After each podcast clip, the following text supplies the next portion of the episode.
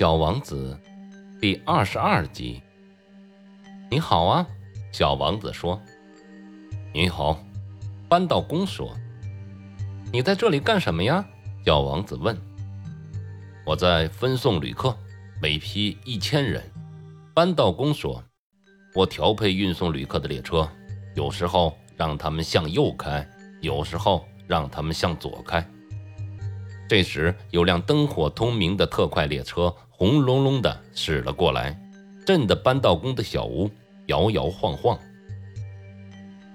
他们急急忙忙的。小王子说：“在找什么呀？”就连开火车的人也不知道啊。扳道工说：“第二辆灯火通明的列车从相反的方向轰鸣而来。他们这么快就回来了呀？”小王子问。“不是刚才那些人啊。”扳道工说：“这辆是从对面开过来的。”哦，他们对自己所处的地方不满意吗？人总是对自己所处的地方不满意。扳道工说：“他们听见第三辆灯火通明的列车的轰鸣声。他们是在追逐第一批旅客吗？”小王子问。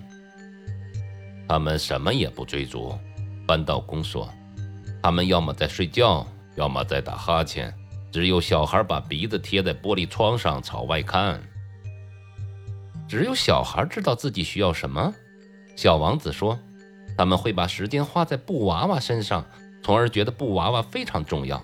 如果有人把布娃娃抢走了，他们就会哭的。”他们真幸运啊，扳倒工说。